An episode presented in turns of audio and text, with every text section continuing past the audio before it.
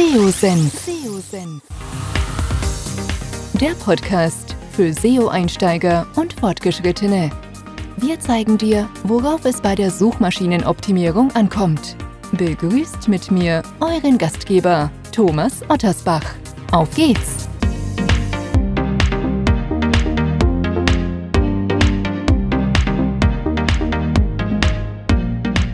Schön, dass du dabei bist bei einer neuen SEO-Senf Podcast-Ausgabe.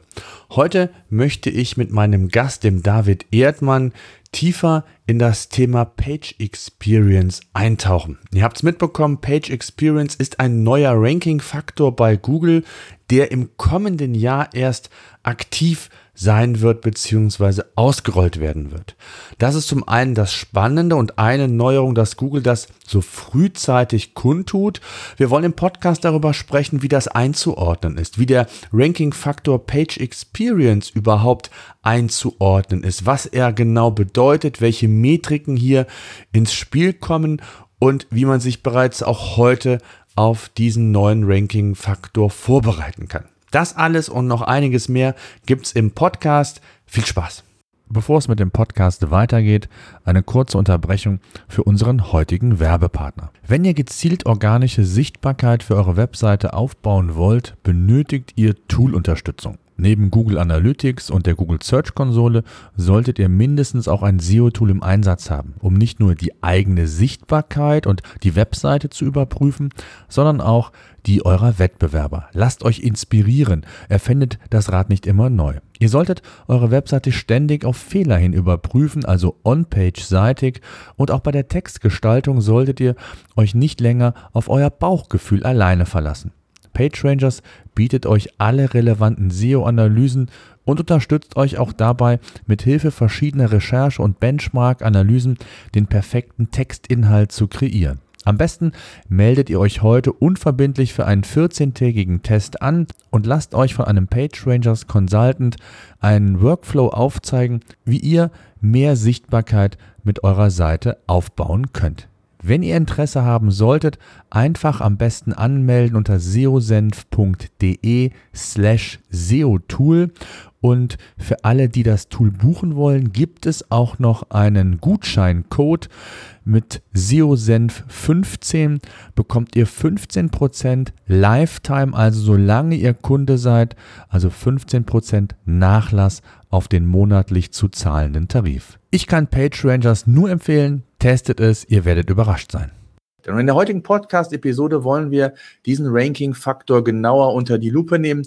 Und wenn ich wir meine, dann ja, meine ich meinen heutigen Gast. Ihr seht ihn schon, den David Erdmann von der Agentur Smart Lemon, der heute bei mir zu Gast ist und der sich mit dem Thema schon sehr intensiv auseinandergesetzt hat. Wir wollen heute einfach mal ja so ein bisschen den Page, ähm, den neuen Ranking-Faktor sezieren quasi.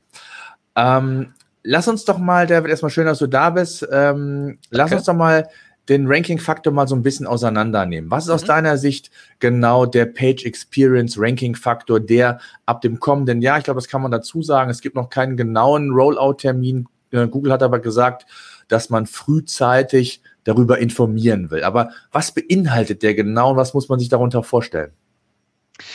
Genau, ähm, die Core Web Vitals, das sind quasi, oder das ist der, äh, das ist der Kernpunkt von diesem Page Experience Update, zumindest für die meisten ähm, SEOs.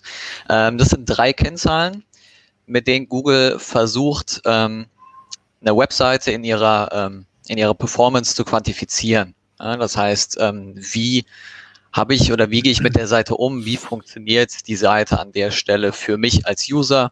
Ähm, man kennt das teilweise schon vom Thema Ladegeschwindigkeit, aber diese Core Web Vitals, die ähm, umreißen eben noch mehr, äh, noch mehr Kennzahlen oder noch mehr Faktoren statt nur die Ladegeschwindigkeit. Und das ist so ein bisschen der, der Hauptpunkt, den Google jetzt eben mit dem Page Experience Update an der Stelle nochmal äh, sozusagen reindrückt und nochmal in den, in den Vordergrund rückt an der Stelle.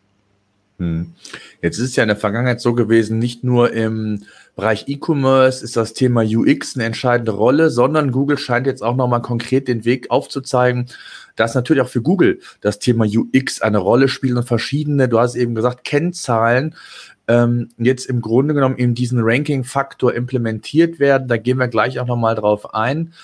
Ähm, du hast sie eben genannt, die Core Web Vitals. Das sind im Grunde genommen drei Themen, die man abdeckt. Das ist einmal Ladegeschwindigkeit, einmal das Thema Interaktivität und visuelle Stabilität, also auch das Thema UX nochmal mehr implementiert. Ähm, lass uns doch mal so in diese Metriken kurz mal eintauchen, was das genau ist, vor allen Dingen für die Zuhörer, Zuschauer, ähm, die nicht ganz so tief in dem Thema drin sind. Was erwartet einen und wollen wir natürlich auch besprechen, was sind mögliche Optimierungsschritte, Tipps, die du schon hast, weil Google sagt ja auch, es macht Sinn, durchaus sich jetzt schon so langsam vorzubereiten, damit man nicht dann, ähm, wenn es akut wird, irgendwie nachher äh, in Not gerät und irgendwie dann vielleicht nicht äh, State of the Art ist, so möchte ich es mal sagen. Lass uns vielleicht mal mit der Ladegeschwindigkeit anfangen. Ähm, wie muss man sich das vorstellen und was ist da gerade bei diesen Core Web Vitals als Metrik wichtig zu wissen, was jetzt das Thema Ladegeschwindigkeit angeht? Mhm. Ähm, vorher war es ja immer so, ähm, man hat als Webmaster unglaublich viele äh, möglichen Kennzahlen, auf die man optimieren konnte. Äh, da sind in den letzten Jahren immer mal wieder verschiedene, äh, verschiedene Faktoren oder eben Kennzahlen ähm, sozusagen nach vorne gekommen. Und das versucht jetzt Google ein bisschen zu vereinheitlichen im Rahmen von diesen Core Web Vitals. Und für den Thema oder für das Thema Ladegeschwindigkeit ähm, hat man sich jetzt auf den Largest Contentful Paint ähm, konzentriert. Ähm, der besagt im Endeffekt oder der, der misst die Zeit des größten Elements im Viewport ähm, oder bis dieses Element eben geladen ist. Das heißt, wenn ich jetzt eben eine klassische Seite irgendwie aufrufe und ich habe ein großes Hero-Element als Bild, ähm, dann ist die Zeit ausschlaggebend, bis dieses Bild geladen ist. Also immer bis das größte Element an der Stelle ähm, fertig sichtbar ist. Und das soll einfach ein bisschen die Art und Weise simulieren, wie ich eben mit der Seite umgehe. Das heißt, für mich ist vielleicht nicht direkt der kleinste, äh, das kleinste Bildschnipsel entscheidend, bis das geladen ist, sondern bis eben das erste großflächige Element fertig ist, so dass ich dann auch als User wirklich das Gefühl habe, okay, jetzt kann ich mit der Seite wirklich was anfangen. Und das ist, wie gesagt, für den Bereich Ladegeschwindigkeit der entscheidende Faktor an der Stelle. Mhm. Also genau im, im sichtbaren Bereich ist das ja dann letztendlich. Genau. Und, äh, und das größte Element insofern ganz wichtig, du hast eben gesagt, das Thema Ladegeschwindigkeit ist für Google wichtig, Thema User Experience. Wie lange dauert es, bis der Nutzer den Inhalt einer Seite letztendlich sehen kann? Ne? Genau. Ähm, wenn du das mal so eingrenzt, Thema Page Speed als Ranking-Faktor, wie ist das zu vergleichen? Wie muss man das einordnen? Also gerade mobile Page, äh, Page Rank oder Page Speed ähm, ist ja auch im, im mobilen Bereich. Da war ja grundsätzlich schon ein Ranking-Faktor. Wie, wie, wie sollte man das einordnen? Genau, also es ist natürlich immer wichtig und ich denke mit dem, wenn man auf diesen LCP, auf den Largest Contentful Paint äh, sozusagen geht, macht man eine Menge richtig. Ähm, natürlich darf man an der Stelle die ganzen anderen Metriken nicht vergessen, was eben Ladegeschwindigkeit ähm, betrifft. Das heißt, da gibt es logischerweise noch eine Vielzahl von anderen ähm, ja, Metriken, die man zum Beispiel auch mit, äh, mit Lighthouse oder mit ähnlichen Sachen, mit WebDev selber ähm, messen kann. Ähm, das heißt, diese Sachen sollte man auch nicht ähm, aus, dem, aus den Augen verlieren. Halte aber grundsätzlich für sinnvoll, wenn man sich erstmal auf diesen LCP, auf den Largest Contentful Paint an der Stelle konzentriert. Ähm, generell ist aber, wie du auch schon gesagt hast, äh, ob man jetzt im E-Commerce-Bereich unterwegs ist oder ähnliches, sollte man logischerweise immer schauen, dass man eine schnelle und ganz generell eine ordentliche Webseite hat, die man gut äh, benutzen kann, weil sonst sind die Nutzer an der Stelle auch eben weg. Ja, absolut. Ähm, jetzt äh, ist es vielleicht noch ganz sinnvoll zu sagen, jetzt, oder die Frage kommt bestimmt auf, ähm, wie kann ich diesen LCP messen? Also grundsätzlich sehe ich das in der Search-Konsole. Ne? Da gibt's die Core Web Vitals seit, seit einiger Zeit ähm, genauestens aufgeschlüsselt. Da kommen wir vielleicht gleich nochmal zu, auch wie diese Werte, die dort aufgeführt werden, wie diese zu interpretieren sind. Ähm, lass uns vielleicht mal direkt einen konkreten Fall reingehen. Also wenn ich jetzt zum Beispiel eine Webseite habe, habe ein LCP von vier Sekunden. Ähm, dann ist das ja relativ langsam und dann wird Google mir die unter aller Voraussicht nach als eher schlechte Qualität anzeigen. Ähm, vielleicht zwei Fragen. Was ist so der Optimalwert, wo du sagst, dass das, das sollte so der LCP ungefähr sein? Und das zweite wäre halt, wie kann ich das konkret optimieren? Fangen wir vielleicht mal mit dem, mit dem äh, Bestwert an. Wo, wo sollte der ungefähr liegen? Ja, Google ähm, gibt das selber an mit so unter zweieinhalb Sekunden, wo ich liegen sollte. Ähm, generell sind das eben alles Werte, die kann man alle ähm, nachschauen. Ähm, die hat Google eben alle festgehalten. Ähm, Google sagt allerdings auch, und das ist vielleicht auch nicht äh, ganz irrelevant an der Stelle, ähm, diese Werte oder die Richtwerte können sich auch immer mal ändern. Das heißt, Google hat gesagt, äh, dass sie ungefähr diese Werte einmal im Jahr ähm, anpassen werden, um so ein bisschen das äh, richtige oder echte Nutzerverhalten auch ähm, ja, darstellen zu können. Ähm, genau, ja, wie kann ich eben da dran gehen und wie kann ich das Ganze äh, verbessern? Ähm, klar, es kommt natürlich erstmal darauf an, was ist überhaupt sozusagen mein größtes Element an der Stelle. Ähm, häufig sind es ja wirklich Bilder, die ich dann eben habe, als eben, wie wir gerade hatten, als Beispiel ein großes Hero-Element oder sowas. Ähm, und da ist man in der Regel schon gut mit äh, oder fährt man gut mit, man versucht, einfach das Bild selber zu optimieren. Also ich glaube, wir kennen es alle aus der Praxis. Ähm, die Bilder sind teilweise noch viel zu groß, ähm, entweder schon von den Maßen her, wie ich es hochgeladen habe, oder einfach von der Dateigröße her. Das heißt, ich würde mir in einem allerersten Schritt anschauen, okay, ähm, wie sehen dann hier meine Bilder aus? Sind die wirklich okay? Sind die ähm, schön komprimiert? Da muss man natürlich schauen, dass die auch ihre optische Qualität nicht verschlechtern äh, oder in Mitleidenschaft gezogen wird in dem Rahmen. Aber das wäre immer so der erste Punkt, wo ich mal ansetze beim LCP. Äh, und dann spielen natürlich noch eine noch einige andere Metriken da auch eine Rolle.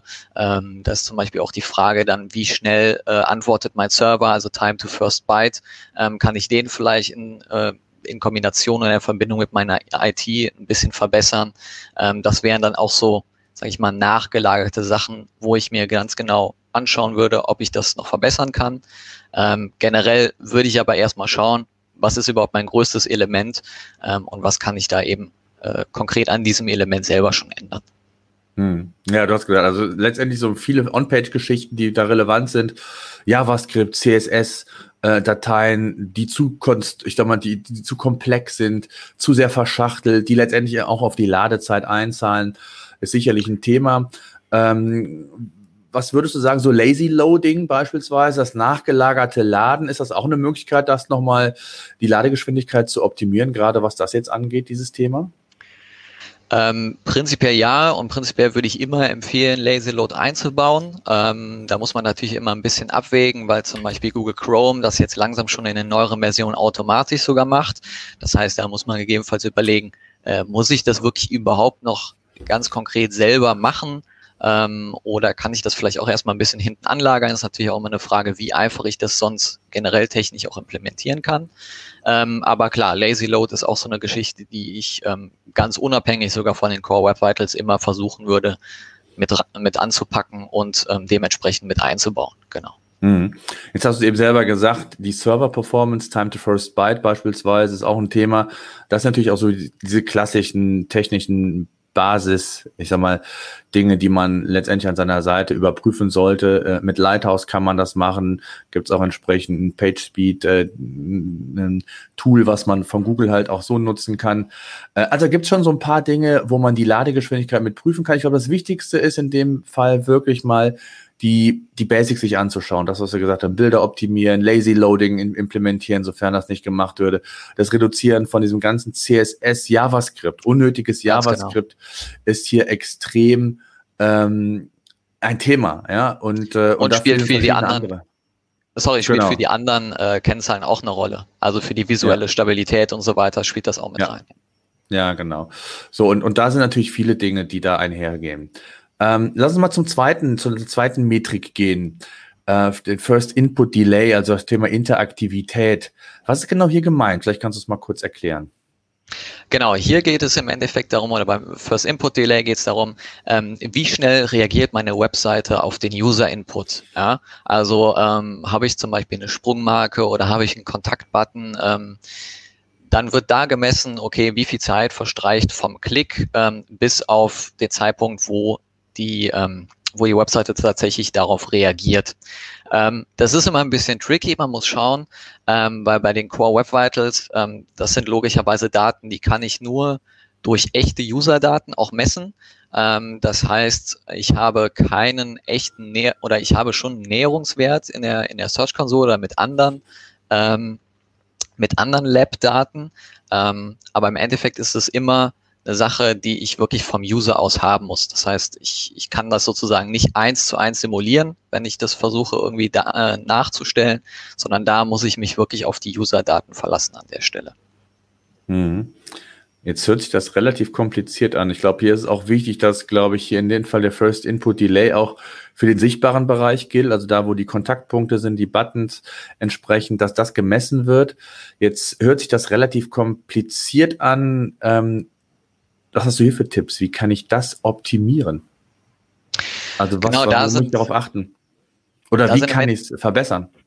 Ja, da sind im Endeffekt oder spielen auch wieder ähm, Dinge eine Rolle, die wir gerade schon angesprochen haben, also sowas wie äh, Rendering, blockierendes JavaScript, äh, unnötige JavaScript-Dateien. Ähm, gegebenenfalls kann ich diese JavaScript-Dateien auch minifizieren. Ähm, das oder das sind alles Faktoren, die da mit reinspielen oder sehr stark teilweise mit reinspielen, ähm, weil während der während, äh, während der Server sozusagen oder auch der, der, der Browser an der Stelle damit beschäftigt ist, diese ganzen Sachen äh, ja darzustellen und zu verarbeiten. In dieser Zeit kann er eben nicht auf irgendeinen User-Input reagieren. Und deswegen kommt es eben zu dieser Verlängerung oder ähm, zu einer längeren Zeit, bis dann, bis dann reagiert wird. Und dementsprechend sind das so die klassischen ähm, Faktoren und Anlaufstellen, wo ich mal ganz genau schauen würde, wie kann ich das an der Stelle ein bisschen vereinfachen, ähm, so dass ich das da ein bisschen aufräumen kann an der Stelle. Ja, absolut. Also ich glaube, da so ganz gute Beispiele sind auch so Third-Party-Tracking, ne? Also ich weiß nicht, Google AdSense oder DoubleClick oder was auch immer genau. man dafür für ähm, Tracking-Pixel drin hat, um Werbung auszuspielen. Wenn dann mal, das habe ich häufig immer mal früher erlebt, ähm, wenn der Werbecode von Google oder wie auch immer ewig da, Ewigkeiten dauert, bis er geladen ist. Das, das hemmt die komplette Seite. Ja. Ne? Und das kann, das kann ein großes Problem sein. Also auch das muss man abwägen äh, ob wirklich äh, diese Third-Party-Tracking-Pixel wirklich wichtig sind, ob man die auf dem Minimum begrenzt, den Google Tag Manager vielleicht sogar mit einsetzt. Ähm, und, und, ein zweites Thema, was glaube ich auch immer viele betrifft, ist, das ist das Thema Plugins. Also beispielsweise bei WordPress und Co.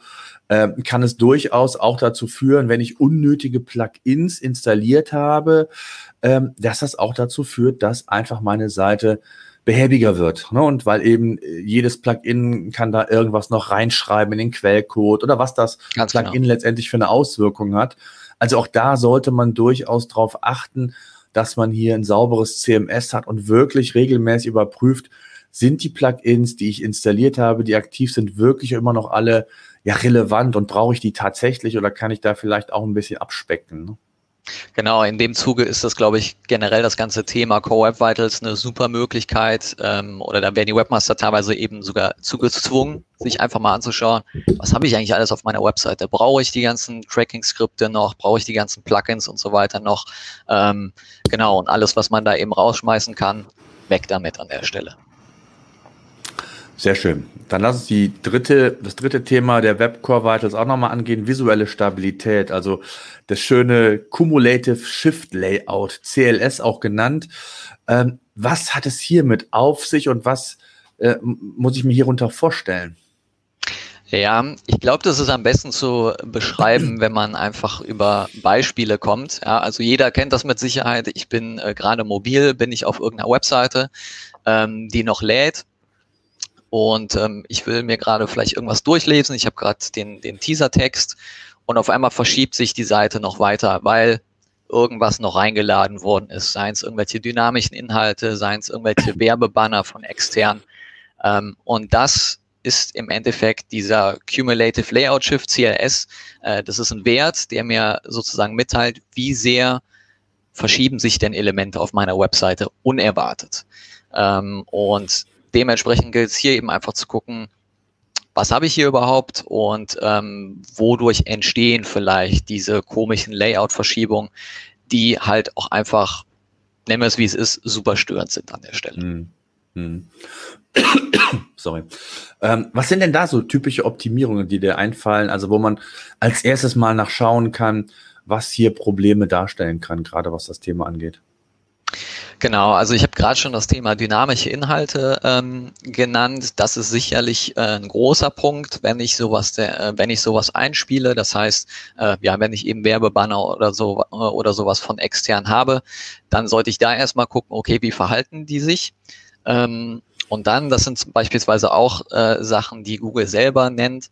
Ähm, ist es, dass ich einfach für meine Bilder die entsprechende Maße bereitstelle. Das heißt, ähm, sobald sich die Seite lädt, weiß der Browser im Endeffekt, wie viel Platz er dafür bereitstellen muss.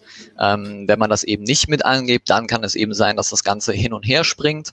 Ähm, und wenn man stattdessen eben diese Maße von vornherein mit angibt, dann wird einfach sozusagen der Platz dafür freigehalten. Das wären so Sachen. Ähm, ein weiteres Problem kann zum Beispiel auch sein, wenn ich Webfonts nutze, die hinterher erst wieder reingeladen werden oder zwischendurch nochmal reingeladen werden und dann habe ich so ein bisschen so, so einen flickernden äh, flickerndes Element. Ähm, vielleicht auf Invisible Text oder vielleicht auf Unstyled Text nennt Google das, ähm, was dann halt auch wieder, je nachdem wie die Schriftart aussieht, ähm, einfach dazu führen kann, dass ich noch weitere Zeilenumbrüche oder sowas habe, die eigentlich gar nicht da sind. Ähm, das heißt, das wären so ungefähr drei Punkte, die ich an der Stelle einfach mal prüfen würde. Genau, dann gibt's immer noch wieder auch mal Animationen und solche Geschichten. Also das, genau. was du eben meinst mit den Attributen, dieses Wide Height, ne, dass man das angibt, wie die Breite, wie die Höhe ist, dass Google das oder die, die Webbrowser das schon entsprechend interpretieren können. Ähm, genau. Ist es grundsätzlich denn schlecht, würdest du sagen, oder ist, sind diese Verschiebungen bis zu einem gewissen Grad okay? Sie müssen, dürfen halt nur nicht zu lange sein. Also auch da ist das Thema Geschwindigkeit eine Rolle. Wie würdest du das sehen? Genau, also einerseits genau, wie du gerade gesagt hast, ähm, da gibt es halt auch wieder die klassische Dreiteilung von diesen Faktoren, die man auch in der Search Console sieht, in schlecht, Optimierung erforderlich und gut. Das heißt, Google ähm, ja, gewährt einem da schon sozusagen ein bisschen Freiraum. Ähm, zu viel sollte es natürlich nicht sein. Und Google unterscheidet an der Stelle natürlich auch ganz klar ähm, zwischen diesen ungewollten Layout-Verschiebungen und sozusagen gewollten Layout-Verschiebung. Das heißt, wenn ich jetzt auf irgendwas draufklicke und da öffnet sich ähm, von mir aus ein Pop-up-Fenster oder Pop-up-Fenster ist ein schlechtes Beispiel, aber es öffnet sich noch ein weiterer, unter, äh, weiterer Unterpunkt oder ähnliches. Das ist vollkommen normal ähm, und das, das kann Google an der Stelle quasi auch verstehen und ähm, ja, bewertet das an der Stelle sozusagen nicht schlecht, sondern es geht halt wirklich mhm. um diese ganzen unerwarteten und ungewollten Layout-Verschiebungen. Jetzt ähm, haben wir auch relativ viel Rückmeldung bezüglich bekommen. Eine häufige Frage war, was ist denn da jetzt tatsächlich neu? Ähm, ich sag mal, es sind viele Basisthemen, die auch vorher relevant waren, PageSpeed, ähm, Thema ähm, JavaScript, die Verschachtelung, äh, den K Quellcode möglichst schlank zu halten. Also das, was wir in Optimierung auch dargestellt haben. Was ist denn jetzt an diesem Page Experience Ranking Faktor tatsächlich neu?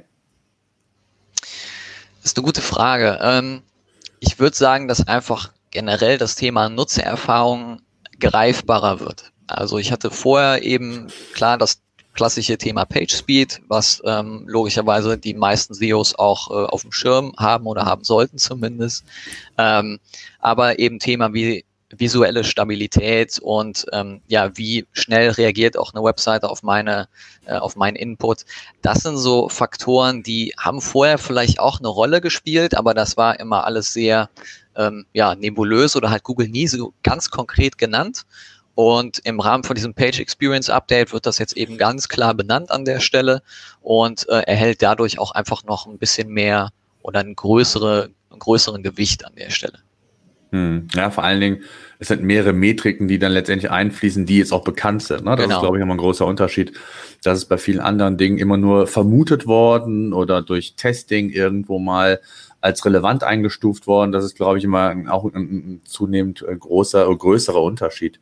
Was würdest du denn sagen, ähm, welche Core Web Vitals oder diese Metriken, die wir eben benannt haben, ähm, haben bei Google eine Priorisierung oder anders gesagt, gibt es hier eine Priorität, welches dieser eben aufgezeigten Metriken auch die wichtigsten sind? Hast du da irgendeine Prioritätenliste oder sind die alle gleich?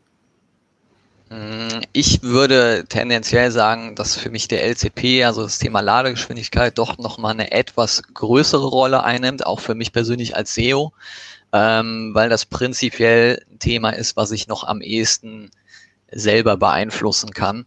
Ähm, Themen wie First Input Delay und, und die Layout-Verschiebung, das sind dann teilweise doch sehr, sehr technische Punkte, ähm, wo ich dann selber zum Beispiel auch gar nicht mehr so viel machen kann, sondern wo ich sehr, sehr abhängig bin von der IT.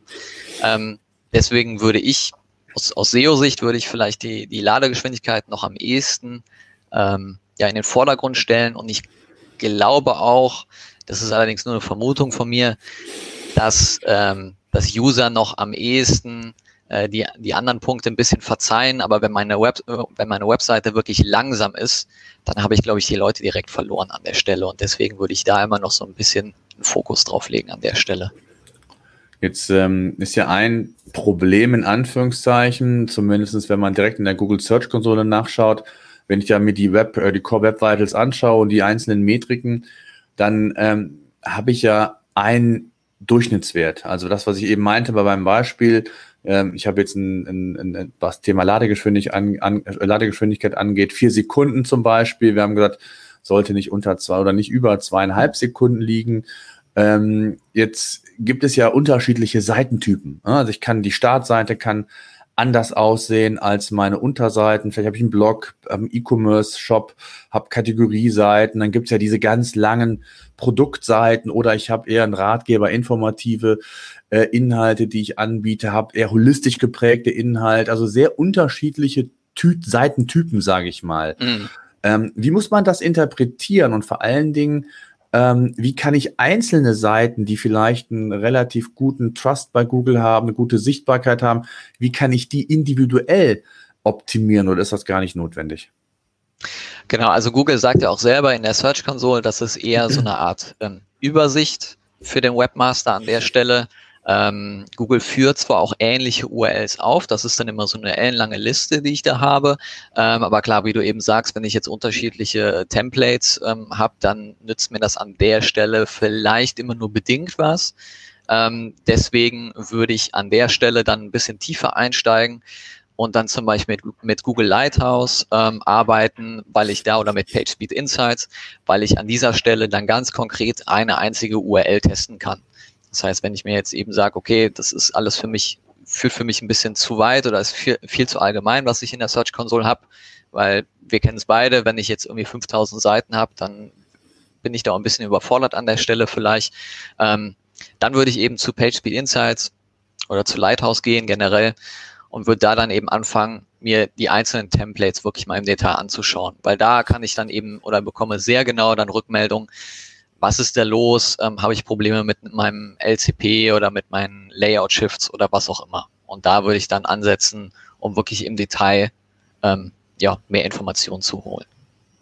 Was glaubst du, was heißt das ähm, für den Content allgemein?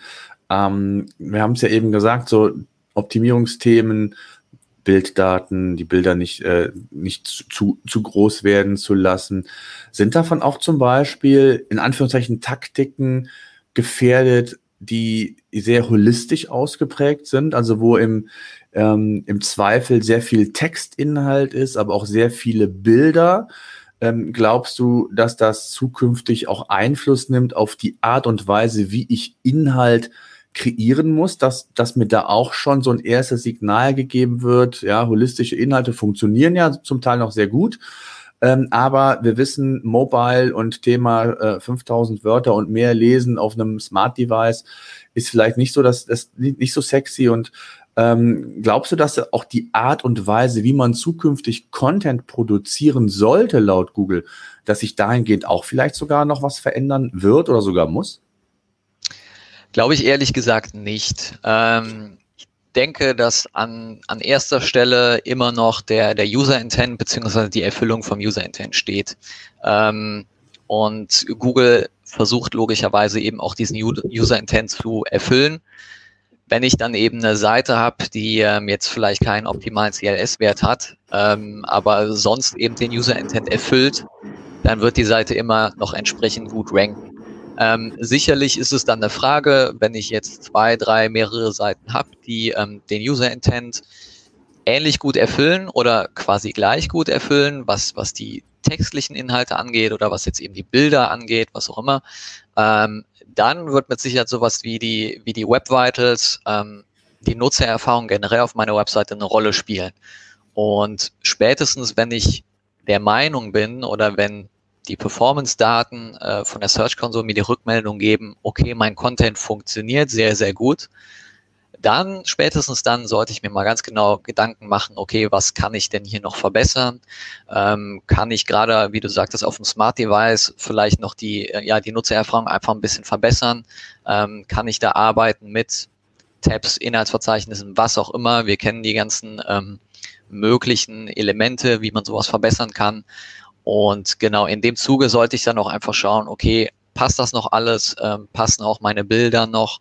Ähm, genau, generell denke ich aber nicht, dass wir jetzt unsere Content-Strategien oder ähnliches groß darauf anpassen müssen. Hm.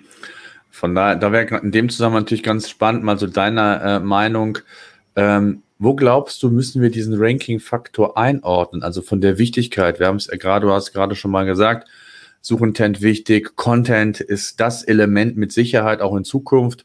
Das wird auch, glaube ich, nicht vom Thron gestoßen mit dem Page Experience äh, Ranking Faktor. Aber wo würdest du ihn einordnen von der Wichtigkeit her?